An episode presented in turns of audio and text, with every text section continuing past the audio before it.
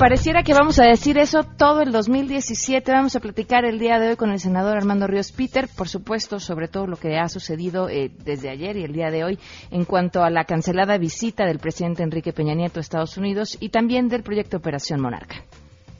La iniciativa que pongo a su consideración busca que el Congreso de la Unión deje perfectamente claro que no habrá un solo peso del erario mexicano involucrado en pagar dicho muro. Vamos a platicar además de la Ley General de Protección de Datos. Tenemos buenas noticias, lo más relevante del mundo de la tecnología en voz de Andrés Costes, así que tenemos muchas razones para que se queden aquí. Así arrancamos hoy a todo terreno. MBS Radio presenta a Pamela Cerdeira en A Todo Terreno, donde la noticia eres tú.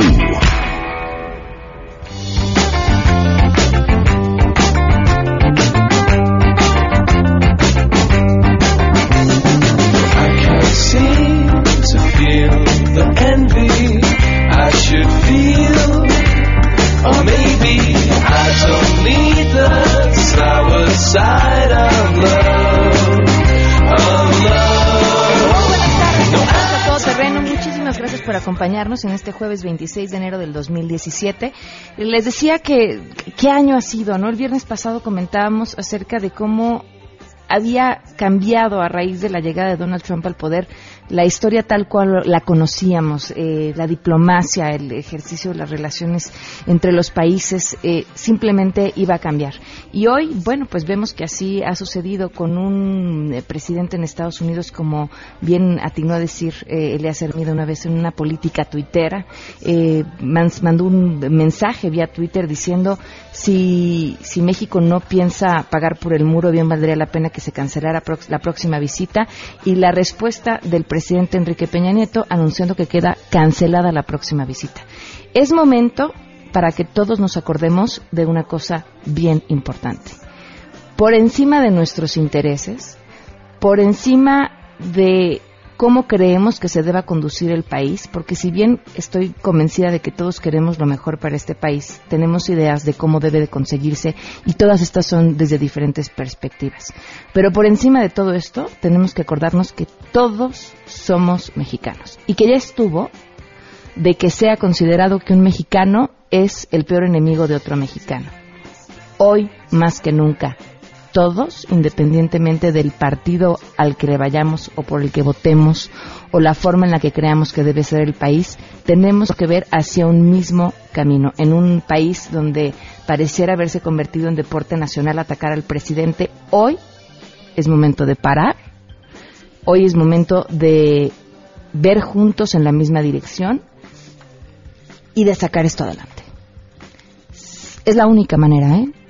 Es la única manera. Y aplaudo la decisión del presidente. Ayer un hombre muy inteligente me decía, Donald Trump ha logrado lo que nadie antes, que todos los mexicanos nos unamos. Bueno, pues aprovechemos eso y difiero con lo que decía Vicente Fox eh, en un video.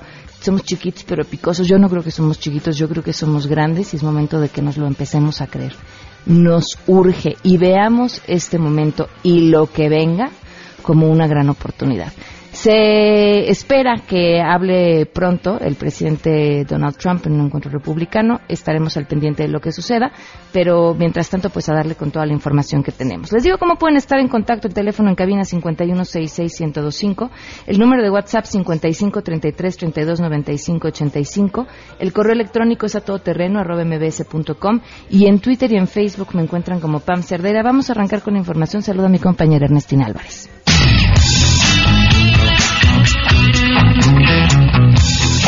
Legislativo y Judicial del país pidieron la unidad para las autoridades y que el presidente Enrique Peña Nieto plante cara a su homólogo de Estados Unidos, Donald Trump, y hacer respetar la soberanía e independencia del país. En el evento por el Día Internacional de Protección de Datos Personales, el ministro presidente de la Suprema Corte de Justicia de la Nación, Luis María Aguilar, indicó que no se puede tolerar que nos vengan a decir lo que debemos hacer porque siempre hemos salido adelante y son las autoridades las que nos deben defender. Por su parte, el presidente de la mesa directiva de la Cámara de Diputados, el panista Javier Bolaños, convocó a respaldar la posición del Estado mexicano que debe asumir con las relaciones con Estados Unidos, porque no es momento de ceder ante chantajes, sino de demostrar posiciones claras con política de Estado. De ahí la urgencia de regresar a México a los interlocutores que son el canciller Luis Videgaray y el secretario de Economía Hilde Alfonso Guajardo. Por ello realizó también una convocatoria a todos los poderes de la Unión, a todos los sectores del país y a la sociedad en general a expresar con claridad que primero están los mexicanos y no dar un paso atrás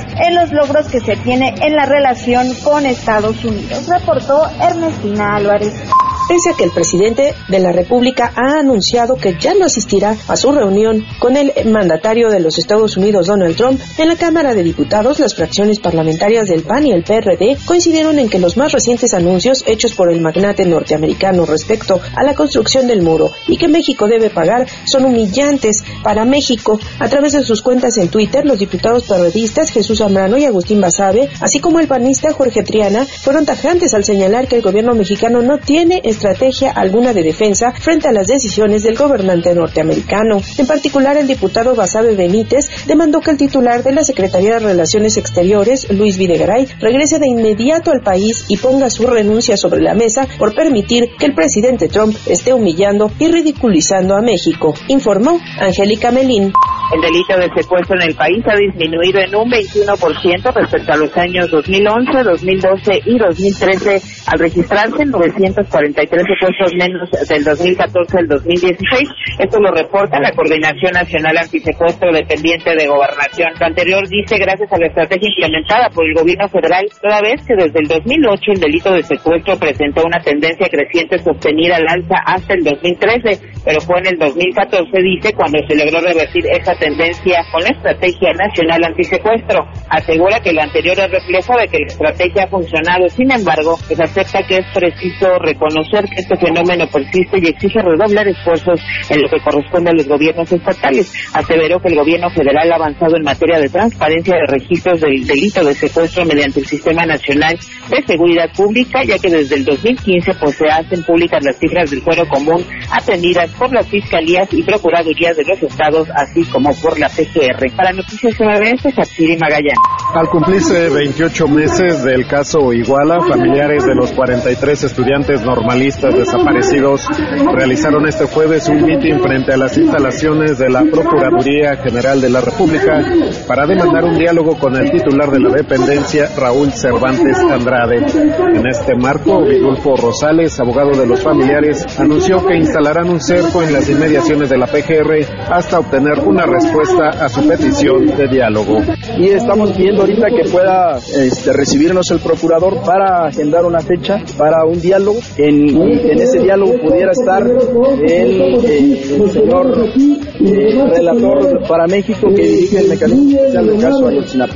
Eh, ahorita vamos a hacer el bloqueo en tres puntos y no nos vamos a mover de ahí hasta que haya pues algún diálogo, que haya una, una ruta de diálogo en, para abordar estos tres puntos que acabo de mencionar. Vidulfo Rosales detalló que entre las demandas de los normalistas se encuentran una resolución en torno a las investigaciones que se realizan por las irregularidades detectadas en este caso, entre las que destacan la participación indebida del entonces titular de la Agencia de Investigación Criminal, Tomás Cerón.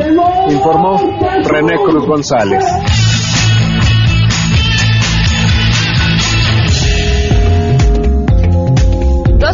Con 13 minutos. Gracias por eh, sus comentarios. Eh, dice por aquí, eh, Odín, es tiempo de apoyarnos, pero eso no quiere decir dejar de exigirle a la clase política. No, por supuesto que no.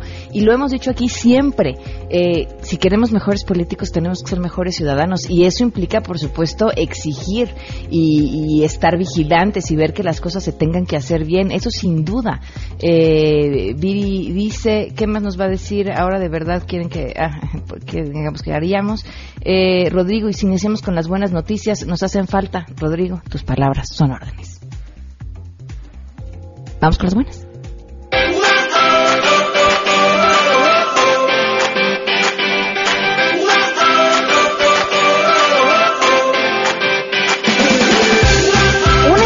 Investigadores de la Universidad de Stanford y del Instituto de Ciencias Médicas de la Universidad de Tokio lograron curar de diabetes a un grupo de ratones gracias a células pancreáticas cultivadas en ratas. Es decir, estos científicos cultivaron el órgano de una especie dentro de otra especie y luego lo trasplantaron con el fin de curar la enfermedad. ¿Se acuerdan que ya les había platicado de este tipo de innovación en el campo médico que, que se estaba llevando a cabo? Como, es más, justo eh, tenía que ver con ratas y ratones, eran otras cosas, lo que eran creo que ojos o algo así, lo que se estaba eh, tratando de generar y, y, cómo daba la posibilidad a que de pronto viéramos eh, un animal con partes de otro por la vida y que como los científicos decían que, finalmente sí podría llegar ahí, pero que la ética y, y el cuidado con el que este tipo de cuestiones estaban llevando a cabo era con el fin justamente de después encontrar la posibilidad de utilizar animales para crecer órganos que nos sirvan a los humanos. Bueno, les cuento más. Este, el artículo de la investigación explica que para crear páncreas de ratón, los científicos primero modificaron genéticamente embriones de rata para que no pudieran desarrollar su propio páncreas. Luego, a los embriones se les implantaron células madre de ratón que pueden convertirse en cualquier célula del cuerpo y como las ratas no podrían generar sus propios páncreas, se vieron obligados a usar las células del ratón para crear uno. Así al nacer tenían un páncreas hecho de células de ratón en un porcentaje muy elevado. El páncreas, que es el encargado de producir la insulina, así que este equipo eh, del doctor Hiro, Hiromitsu Nakauchi tomó el páncreas sano de la rata y lo trasplantó en un ratón diabético sin que hubiera rechazo y logrando que los niveles de azúcar se mantuvieran bajos durante un año. Además, los ratones solo necesitaron tratamiento con fármacos inmunosupresores durante cinco días posteriores al trasplante. Así las buenas noticias del día de hoy no son menores, ¿eh? sobre todo en un país como el nuestro si tomamos en cuenta los niveles altísimos de obesidad. En este momento acaba de empezar a hablar eh, el presidente Donald Trump. Vamos a ver si podemos enlazarnos para escuchar algo de lo que tiene que decir lanzamos nuestra independencia de Estados Unidos. El estado de Pensilvania es muy especial para mí por muchas razones, desde, sobre todo desde hace unos meses. Pensilvania no puede ser uno, no puede ganarse, ¿verdad? No había un camino a la victoria para Trump en Pensilvania, salvo que ganamos. Ahora eh, pasó mucho tiempo desde que hicimos esto. Fue una gran tarde. Comenzó en Pensilvania. También era el estado que todos del Partido Republicano, 38 años pensaban que iban a ganar, pero nunca ganaron. Y yo pensé también que iba a ganarlo, pero no quería decirlo porque parecía que no funcionaba. Y pensé, bueno, vamos a ver qué pasa. Pero buenas cosas pasaron. Amamos este Estado. Ahora es el amanecer de una nueva era de la independencia de Estados Unidos, dedicado a la idea de que el pueblo está eh, a cargo de su propio destino. Quiero agradecer al líder de la mayoría, McConnell, y al presidente de la Cámara, Paul Ryan. Y vamos a, que está escribiendo muchísimo y vamos a firmar todo esto que usted está escribiendo. Él lo escribía y lo enviaba, pero nada pasaba, pero ahora va a ocurrir. Por el liderazgo y por invitarme aquí esta noche, gracias. Senador Connell, congresista Scalés, congresista Messer, por su liderazgo. Muchas gracias. Ha sido maravilloso. Este Congreso va a ser el más ocupado que hemos tenido en décadas, quizás de todos los tiempos. Piénsenlo. Y piensen de todo lo, lo que podemos lograr. Recuerden por quién lo debemos lograr. Estamos aquí porque decenas de millones de americanos han puesto su esperanza en nosotros, transferir, transferir el poder de Washington al pueblo. Ahora tenemos que cumplir. Ya basta de la charla y nada de acción. Ahora es la última oportunidad de tener este duradero cambio para nuestra nación. Desde que asumí, he tomado varios pasos para restaurar el imperio de la ley y restaurar el poder a los eh, estadounidenses de a pie. Y a pesar de que ha pasado solo unos días, hemos hecho números récord. Hemos emitido decretos para construir las tuberías de, de, Dakota y de Keystone. y que estarán fabricados las tuberías con acero fabricado en Estados Unidos. Estaba, estaba sentado en mi escritorio y, y estaba pensando, ¿de dónde vienen estos oleoductos? ¿Y por qué no, no construimos tuberías que, que vienen, que se construyen en nuestro país? Y pensé, bueno, pongámoslo aquí como, como una cláusula. Construir aquí en Estados Unidos. Si el pueblo quiere construir en nuestro una tubería, un oleoducto en nuestro país, entonces lo harán con con partes de Estados Unidos. Lo fabricaremos en esta tierra. Podemos hacer algo mucho mejor que esto y va a costar mucho menos dinero. hemos reinstaurado la política de la Ciudad de México, una política de hace mucho tiempo.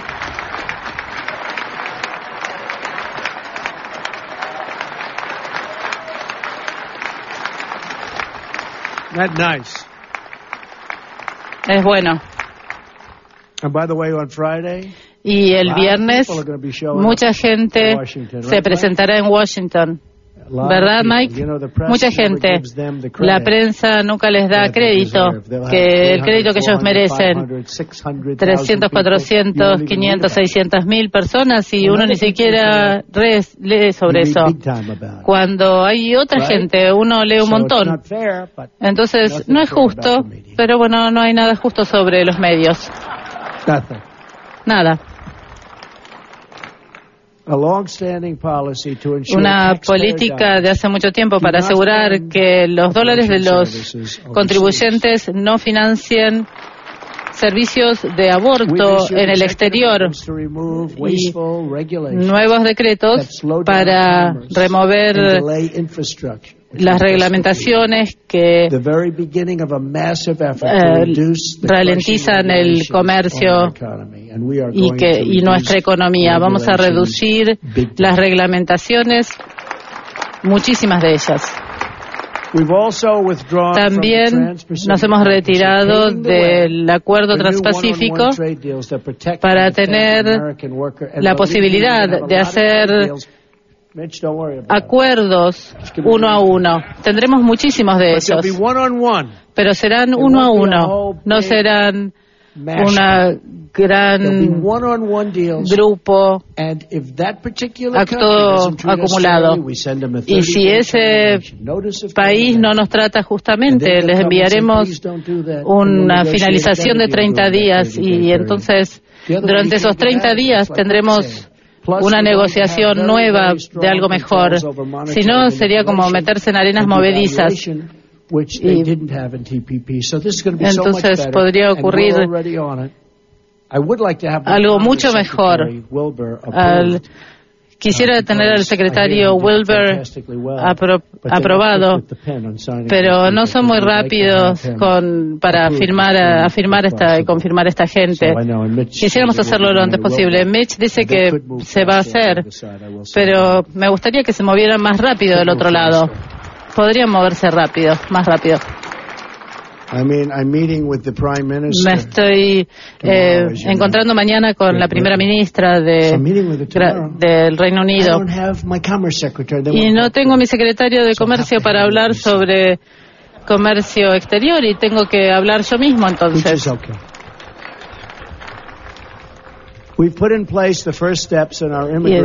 Iniciamos, iniciamos los primeros pasos del plan de inmigración poner, poniendo el final a el atrapar y liberar. Desde el día uno, lo he dicho, y la remoción inmediata de los eh, extranjeros criminales. Y finalmente estamos llevando nuestra fuerza a las ciudades santuario. Debemos restaurar los derechos civiles de los estadounidenses para proteger sus esperanzas, sus puestos de trabajo. El Congreso aprobó estas leyes para servir a nuestros ciudadanos y es hora de aplicarlas como corresponde. No están siendo aplicadas. La hora de la justicia para el trabajador estadounidense ha llegado. La seguridad de la frontera es un tema grave de seguridad nacional. La falta de seguridad es una sustancial amenaza para la soberanía y la seguridad de los Estados Unidos y sus ciudadanos. La mayoría de la inmigración ilegal viene de nuestro, nuestra frontera sur. He dicho muchas veces que el pueblo estadounidense no pagará ese muro. y lo he dejado en claro al gobierno de México. El Tratado de Libre Comercio, NAFTA, ha sido un desastre para los Estados Unidos. Nos ha costado 60 mil millones de dólares por año solamente en déficit comercial con México. Uno dice, ¿quién negocia estos acuerdos? Sin mencionar millones de puestos de trabajo y miles y miles de fábricas y plantas que han cerrado en todo nuestro país. Sumado a eso, están los billones de dólares que los contribuyentes han pagado para pagar el costo de la inmigración ilegal. Muchos de esto es enviado y va de regreso a otros países, muchas veces porque no nos respetan. Los otros países no aceptan a los criminales que les enviamos de regreso, que están ilegalmente en nuestro país. Les prometo que empezarán a aceptarlos nuevamente, rápidamente. Ya no los tendremos aquí. No permitiré que los contribuyentes o los ciudadanos de Estados Unidos paguen el costo de esta transacción defectuosa del Tratado de Libre Comercio que se debería haber negociado hace muchos años, pero los políticos estaban muy preocupados para hacerlo. Esta gente no está en esta categoría. Ustedes entienden que es un grupo distinto. Creo. Con este fin, el presidente de México y yo hemos acordado cancelar nuestro encuentro acordado para la semana próxima. Y México tratará justamente a Estados Unidos. Y quiero ir por otra ruta. No tenemos otra opción.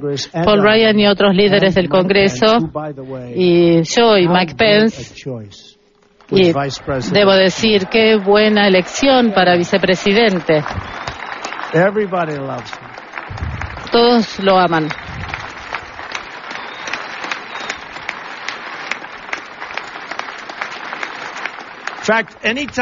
De hecho, cada vez que he estado en algún problema antes,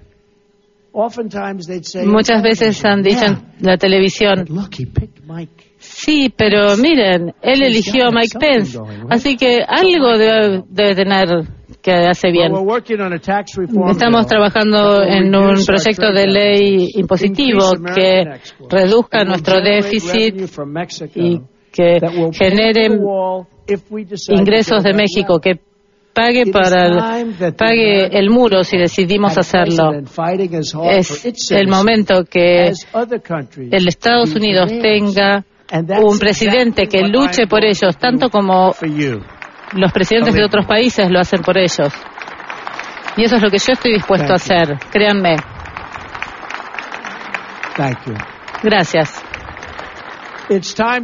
Es hora de que alguien luche por nuestro país y que no deje que nadie se tome ventaja de nosotros.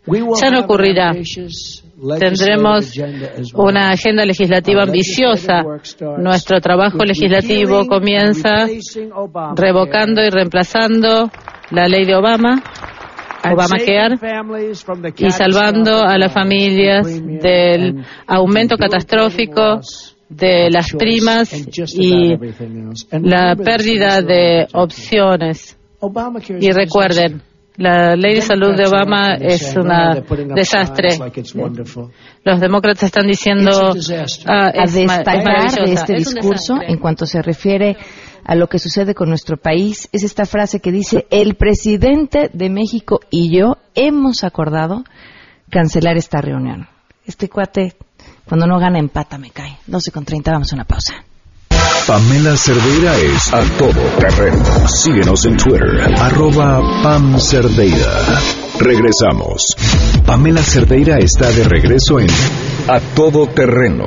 Únete a nuestra comunidad en facebook.com, diagonal Pam Cerdeira. Continuamos. Los 50 consulados de México en los Estados Unidos se convertirán en auténticas defensorías de los derechos de los migrantes.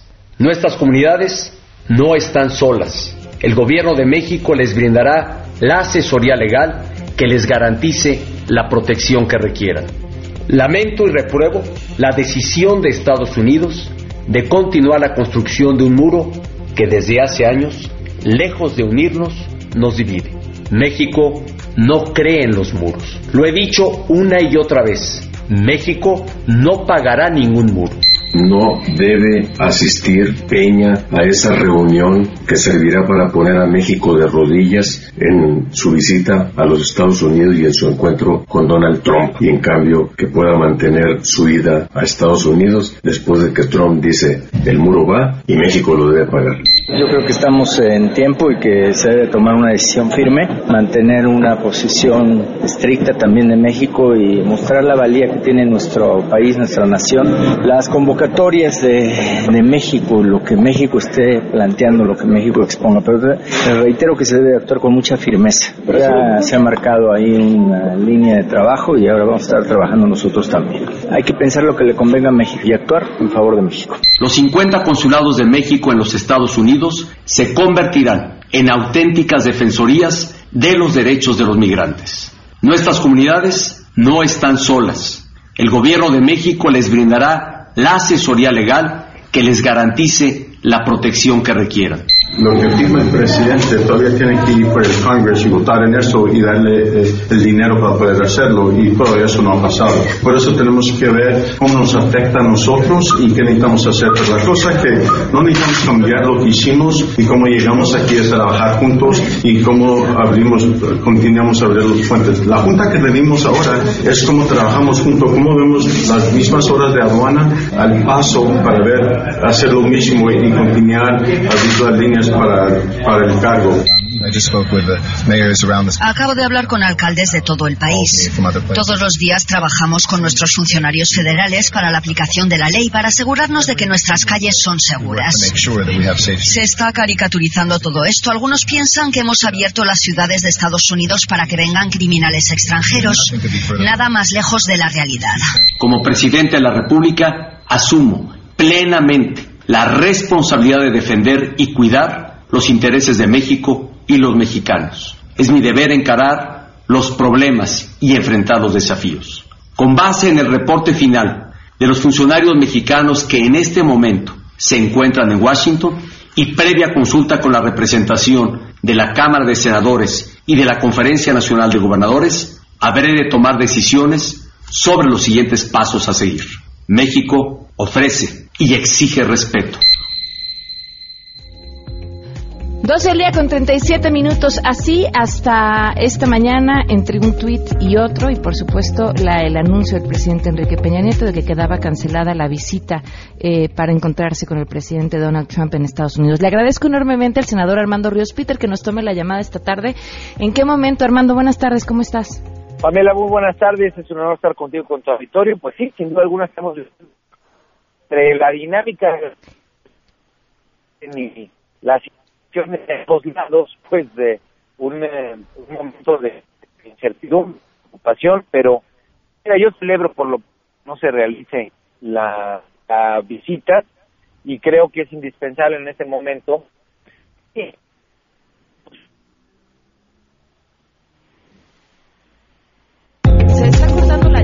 Vamos a ver si conseguimos una mejor manera de enlazarnos para poder escuchar la opinión de Armando Ríos Peter al respecto. Ya oyeron, eh, celebra que no se vaya a llevar a cabo este encuentro, como sin duda creo lo celebran miembros de las diferentes fuerzas políticas. Ya desde el día de ayer era el mismo tema. Armando, ahora sí te escuchamos, perdón, se cortó la comunicación. Sí, te comentaba yo, yo creo que es, es, es una buena noticia que no se celebre la reunión en este momento. No hay condiciones, hay que reconocerlo la actitud del gobierno norteamericano es eh, eh, no solamente incierta por, por esto que, que, manda un tweet y luego manda otro, en fin, eh, empiezo a ver un patrón muy raquítico en la, en la forma en la que está comportándose en este tema Trump, pero lo que es claro es que hay una mala actitud frente a México y en ese contexto pues no no vale la pena hacer ninguna negociación o arrancar ninguna negociación si es que de arranque, considerando la relación asimétrica que por sí tenemos, pues ellos vienen con una mala actitud de no tener una negociación equitativa. Cerremos filas en este momento en el país. Creo que lo que decía ayer el presidente Peña en su mensaje es indispensable darle seguimiento. Él planteaba que se reunirá con el Senado, él planteaba que se reunirá con los gobernadores, todos en un formato que, que, estemos todos eh, reunidos y me parece que eso es parte de toda una dinámica que habrá que seguir. Yo soy un fiel convencido, Pamela, de que en este contexto hay que reunirnos con la gente, hay que reunirse los actores públicos con la gente, hay que tomarse la mano. Yo te comento, Pamela, que estamos convocando a una reunión en Juárez el próximo 14 de febrero, donde hay que tomarse de la mano todos los actores para señalar, primero que nada, la unidad social que tendría que estar acompañando este momento y sin la cual, pues obviamente va a ser difícil que unas decisiones que van a ser costosas, pues no terminen siendo motivo para andarnos echando culpas. Hay que unirse y qué bueno que no se hizo la reunión. Ahora, ¿cómo debería llevarse esta relación de ahora en adelante con Estados Unidos? ¿Preocupa el tema de la diplomacia? Mira, bueno, eh, no, no, no hay que echar sin duda alguna campanas al vuelo. El hecho de que no se pueda llevar a cabo una reunión, pues es por sí mismo un problema. Eh, digamos, pongámoslo en su debido contexto. Eh, la, el paradigma que se está modificando es de una relación que pasa de haber sido socios comerciales, amigos, buenos vecinos, a una relación pues que tiene hostilidad de parte de Washington y que reclama de este lado dignidad, firmeza, claridad en cuanto a la defensa de los intereses soberanos del país. Eh, entonces, eh, la diplomacia va a ser sumamente importante y tal vez no la diplomacia pública, sino la diplomacia que permita empezar a, matizar cuestiones, eh, poner los puntos de vista de México, lo que México trae sobre la mesa, pues no lo vamos a resolver a golpe de tuitazos, no lo vamos a eh, resolver a golpe de conferencias de prensa o de discursos políticos. Se va a tener que dialogar y de negociar cosas que obviamente eh, signifiquen una visión integral del país. Eso no lo podríamos pensar que no va a ocurrir, pero me parece que hoy, en ese contexto, habernos ido de bruces a una reunión donde el gandaya del barrio lo que quiere es decir que México le está lastimando sus intereses, pues es tener una condición muy poco favorable para cualquier negociación. Entonces, creo que son dos partes, Pamela. Una es el trabajo fino que tendrá que ser parte de una gran estrategia, no definida en gabinete por un canciller ni definida solamente por el presidente de la República. Tiene que ser parte de un esfuerzo colectivo. Tengamos una estrategia que nos permita saber por dónde vamos y en ese sentido yo le planteaba ayer al presidente del Senado, a Pablo Escudero, que deberíamos de armar un cuarto de crisis que permita que el talento mexicano que sabe, que conoce, que, tiene experiencia alrededor de la relación bilateral, esté junto con funcionarios, junto con eh, senadores, gobernadores, los que tengan que estar ahí, empresarios, pensando cuál es la estrategia y que la acordemos. Y obviamente que ese planteamiento se vuelva un planteamiento público, que podamos llevarlo de la mano con la gente para decir, si esta es la posición, estos pueden ser los costos. Si es esta otra, estos son los costos. Y se genera una dinámica en la que el pueblo de México, la sociedad mexicana, sepamos por dónde nos vamos a ir. Creo que es en el momento que estamos y me parece que es un momento afortunado, habida cuenta que íbamos en una inercia que no iba a llegar a ningún lugar y donde solamente nos iban a seguir eh, menospreciando y lastimando quienes eh, no consideran ahorita eh, lo importante que México trae a la relación bilateral. ¿Cuál fue la respuesta a este planteamiento? Eh, le gustó, lo, comentamos, eh, quedamos de empezar a procesar cómo poder armar algo de este tipo, pero si no se arma en ese contexto, es una idea, ¿me explico? El, el, planteamiento es generar ideas que nos permitan tener convergencia en el problema, no andar cada uno por su cuenta. En este momento, lo más importante es una sola estrategia que nos unifique como país y que no estemos en esa lógica que hemos caído de todos echándonos culpas y de todos estado viendo. Me ha tocado ahora escuchar a gente que ayer planteaba que no fuera Peña, ahora estar criticando a Peña porque no lo dijo antes. Bueno, salgámonos ya de esa lógica que es absurda y que pierde la altura de miras que, significa eh, pensar en el país. si vamos a, a, cerrar pilas, tenemos que entender que cada quien tiene que hacer su rol y obviamente pues que nadie puede andar sacando raja política de cortito plazo frente a uno de las amenazas y de los problemas más grandes que ha tenido México en las décadas recientes. ¿Crees, hermano, que esta es una buena oportunidad para ver mm, posibilidades y oportunidades en el país que habíamos ignorado? Esa es, Pamela. Yo estoy convencido de que esta es la oportunidad del país. Hay veces en la historia en la que el mundo, o en este caso México, necesita que aparezcan Trumps para que los países o el mundo entero despierte. Pues esta es, esta es la nuestra. Me parece que en este momento eh, esta, esta unificación que se empieza a percibir respecto a identificar un discurso agresivo del otro lado de la frontera en Washington con todo el poder que significa Estados Unidos, pues también nos permite estarnos eh, evaluando y, y, valorando lo que somos. También nos permite vernos al espejo de todo lo que hemos dejado de ser y de hacer. Yo estuve recientemente en la Operación Monarca con mis compañeros senadores de distintos grupos parlamentarios y una de las frases más fuertes que me, que me clavó en el hondo, en el alma, fue escuchar a una señora migrante de Oaxaca que decía, yo a lo que le tengo miedo es a regresar al infierno, porque el infierno es aquel lugar que tienes que pasar cuatro horas para cargar el agua y llevársela a tus hijos, donde no hay escuelas, donde no hay salud, donde los niños se mueren porque no hay medicamentos. Bueno, esa anormalidad que hemos convertido en una normalidad absurda, ridícula, terrible en este país, es lo que tenemos que ver en este momento al espejo de qué es lo que tenemos que corregir. O sea, no es solamente Trump y sus amenazas, es todo el modelo que hemos seguido, donde las remesas se convirtieron en una fuente compensatoria de la falta de crecimiento interno, donde el tema del Tratado de Libre Comercio abandonó regiones importantes, pues más que, que, generó riqueza y prosperidad en otras. Bueno, es el espejo que tenemos hoy, pero también somos un país de 120 millones de personas que produce más ingenieros al año que los que produce eh, España, que los que produce Francia y que los que producen Italia juntos. Bueno, pues este es el momento. ¿Cuándo va a despertar México? Este es el momento para unificarnos. Y ahí es donde necesitamos liderazgos, organización y obviamente ponerlo las pilas. A ver, justo ahora que hablabas de los eh, migrantes, ¿qué, ¿qué, camino hay para ellos? ¿Qué oportunidades tienen? Mucha gente que nos está escuchando nos escucha desde Estados Unidos y es un tema que les preocupa muchísimo. Mira, hay eh, tres acciones que en el corto plazo, por lo pronto te puedo hablar de la Operación Monarca que estamos armando.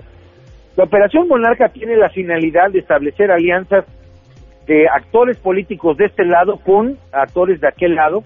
Eh, tuvimos reuniones con senadores, con eh, importantes personalidades de California y lo queremos hacer con otros actores de igual relevancia en otros lugares donde tenemos una masa de inmigrante muy grande. ¿Qué es lo que necesitamos darle a los migrantes en este momento?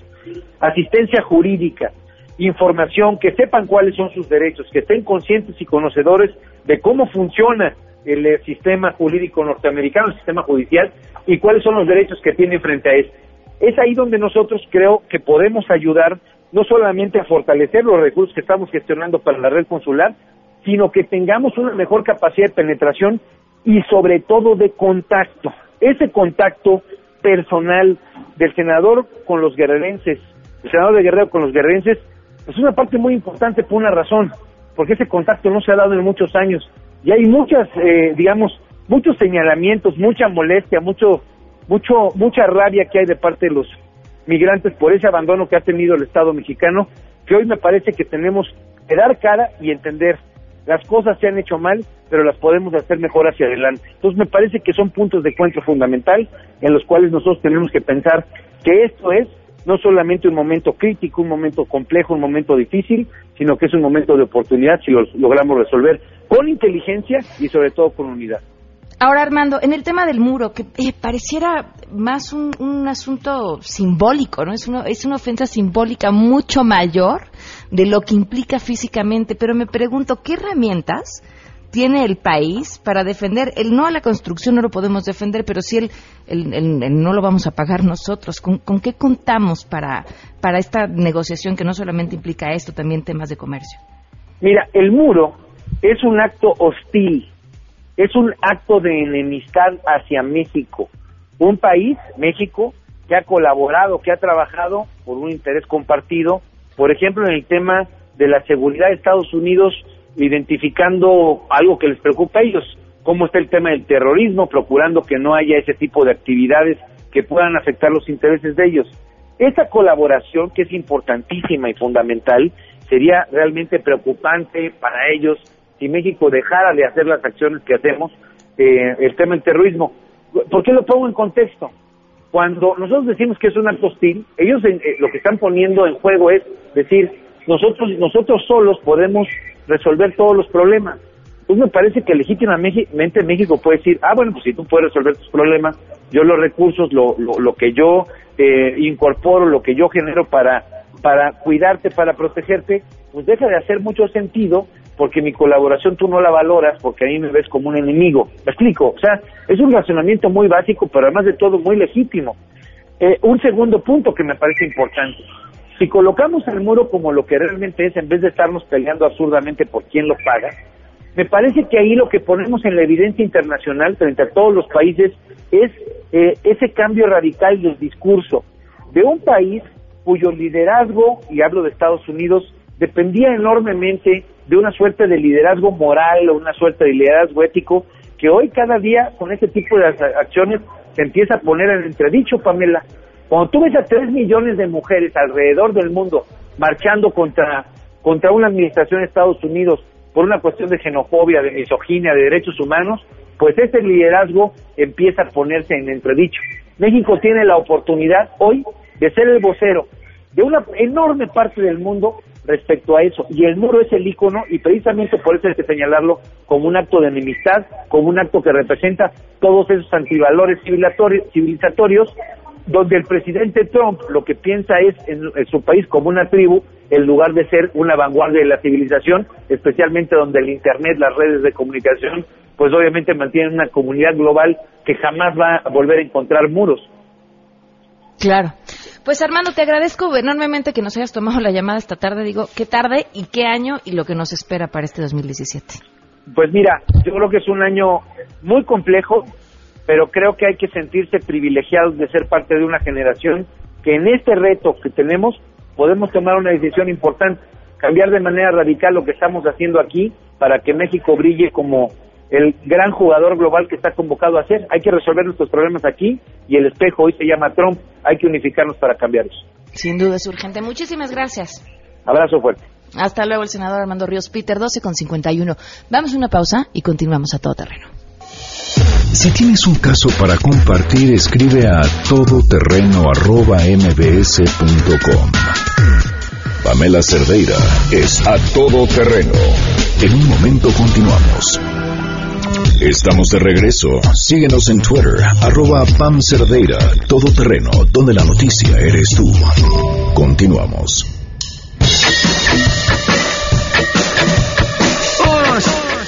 12 del día con 56 minutos. Muchísimas gracias Raúl Rodríguez eh, por los eh, comentarios. Muchísimas gracias a Gaby Urbina también por escribirnos a través del WhatsApp. Saludos a Judith. Muchísimas gracias. Eh, dice aquí también, gracias por hablar sobre estos temas, es preocupante, pienso que lo, lo, mismo que usted, es hora de unirnos como humanos, olvidemos lo de mexicanos como humanos, este señor es un verdadero problema para todo aquel que no piense, actúe o se vea como él o le dé la razón, así Así pasa con la gente que tiene, que tiene el ego más grande que la cabeza y que el corazón y que muchas otras partes de su cuerpo. Y que sus manos, sin dudas, porque esas, sin dudas ya vimos que son chiquititas. Nos vamos, gracias por habernos acompañado. Una disculpa a los invitados que teníamos programados para el día de hoy. Eh, los estaremos escuchando a lo largo de la semana y la próxima, por supuesto. Que tengan un excelente jueves y mañana Mañana es viernes, es viernes de premios de la semana, así que haremos todo lo posible porque terminen a la una de la tarde sonriendo como se merecen. Que tengan un excelente jueves, soy Pamela Cerdeira eh, y nos escuchamos mañana a las 12 del día a todo